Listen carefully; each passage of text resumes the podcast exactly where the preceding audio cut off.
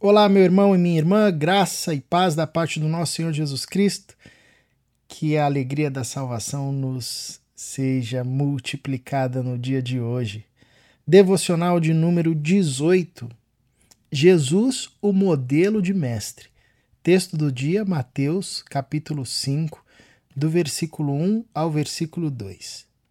Vendo as multidões, Jesus subiu ao monte e se assentou seus discípulos aproximaram-se dele e ele começou a ensiná-los, dizendo: O que se segue a esse versículo 2, e eu convido você a ler atentamente uh, o capítulo 5, o capítulo 6 e o capítulo 7 de Mateus, é o que nós conhecemos como o Sermão do Monte ou o Sermão da Montanha talvez um dos textos mais conhecidos uh, no mundo, que serviu de inspiração a líderes cristãos e líderes não cristãos, inclusive, pois reconheceram nesse texto o ensinamento de uma ética sobremodo excelente, uh, nunca antes visto na história. Isso nos faz refletir na pessoa de Jesus, que é o nosso Senhor, o nosso Salvador e também o nosso Mestre por excelência. Logo, se nós estamos falando de ensino ao longo dessa semana, dentro da nossa série O de Casa, nós precisamos olhar para Jesus e aprender acerca da vida de Jesus uh, como mestre por excelência, para que isso nos inspire a ensinarmos da mesma forma como Jesus ensinou.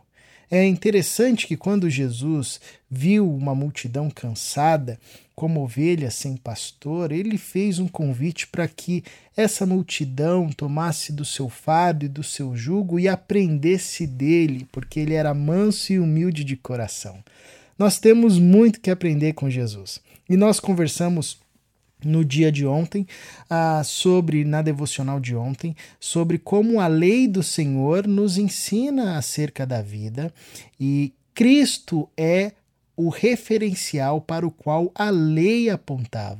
Cristo é aquele para o qual todo o texto bíblico, de Gênesis a Apocalipse, aponta.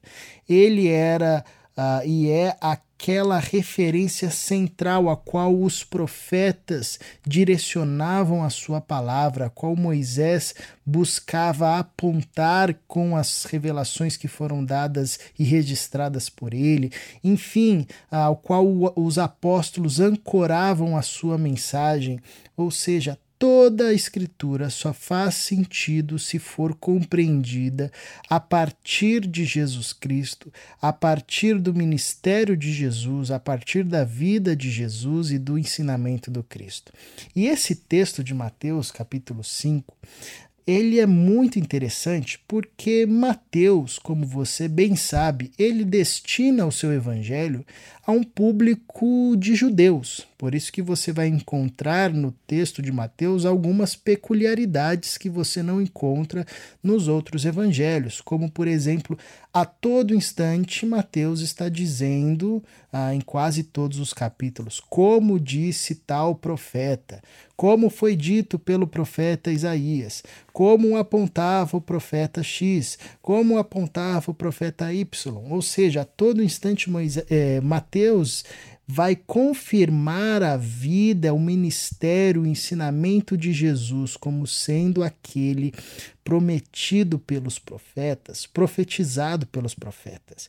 E aqui nesse texto é interessante porque uh, Mateus nos ensina que Jesus sobe ao monte diante de uma multidão, reúne os seus discípulos e se assenta ah, assumindo a posição de mestre. Era muito comum naquela cultura quando os mestres queriam ensinar, eles se assentavam e os seus discípulos já sabiam que dali viria algum ensinamento, ah, então eles ficavam ao redor atentos ao que o mestre iria dizer. Mas curioso é que Jesus nos descreve Mateus, sobe ao monte e a partir uh, desse movimento é, ele começa a proferir os seus ensinamentos aos seus discípulos. essa é uma correlação a um movimento uh, que aparece na vida de Moisés, quando Moisés sobe ao monte também uh, e de lá recebe a lei de Deus e passa para o povo a lei de Deus. Aqui nós temos um movimento parecido. Jesus está em um monte, uh, ele está com os seus discípulos, uma multidão ao seu redor, e ele passa a ensiná-los acerca da lei de Deus, acerca ah, da essência que compõe o ensinamento de Deus, os elementos eh, que estão, inclusive, por trás do entendimento da lei. Pois no Sermão da Montanha, no próprio capítulo 5, Jesus vai fazer um diálogo com a lei, dizendo: Vocês ouviram o que foi dito, eu, porém, vos digo, dizendo e confirmando, inclusive, a sua autoridade que dava a ele permissão e condição de uh, trazer a lei, um elemento da lei dado por Moisés, e colocar o seu entendimento e a sua interpretação. Então aqui nós vemos um movimento de Jesus como mestre por excelência e podemos aprender acerca uh, de como devemos ensinar uns aos outros a partir do exemplo de Jesus. E nós podemos destacar muitos ensinamentos. Primeiro, Jesus era alguém que tinha autoridade para ensinar. No final do capítulo 7, no fim do Sermão da Montanha, a multidão, o texto diz que a multidão ficava, estava maravilhada porque era alguém que ensinava com autoridade e não mais um como os mestres da época de Jesus. Pelo contrário, alguém que se destacava em autoridade. É óbvio que nós não teremos a mesma autoridade de Cristo, porém o Espírito de Deus habita em nós e nos dá a possibilidade de termos autoridade para ensinar as Escrituras. E o que, que constitui essa autoridade?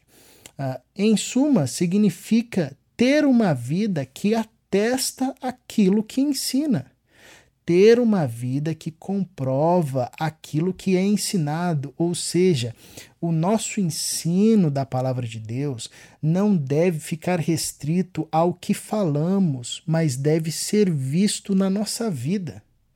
Nós somos um povo que somos chamados a ensinar quando proclamamos e a ensinar enquanto vivemos. Ou seja, as pessoas devem ouvir o evangelho da nossa boca e devem ver o evangelho na nossa vida. Isso é um dos maiores elementos de autoridade. É as pessoas verem na nossa vida e reconhecerem na nossa vida que há uma sintonia, uma harmonia no que se diz e no que se vive. Obviamente que isso não significa que seremos perfeitos em tudo mas até mesmo no erro, no reconhecimento do erro, do pecado, no caminho do arrependimento, no caminho da submissão e do cuidado de um para com o outro, nós ensinamos e mostramos que estamos à semelhança de Jesus, vivendo uma vida pautada pela palavra de Deus, onde a sintonia entre o que se crê e como se vive, entre o que se ensina e o que se vive. Não dá para sermos mestres moralistas, ah, como muitos mestres da época de Jesus, que eram chamados inclusive de sepulcros caiados, ou seja, eles eram bonitos por fora, mas dentro carregavam a morte. Jesus era um mestre que tinha autoridade porque a sua vida comprovava aquilo que ele ensinava. Jesus também era um mestre que se dedicava a ser fiel à palavra de Deus, inclusive enfrentando forte resistência de muitos que queriam a todo instante pegá-lo em alguma pegadinha ou em alguma pergunta mais complexa, porém Jesus mantinha-se fiel à palavra de Deus.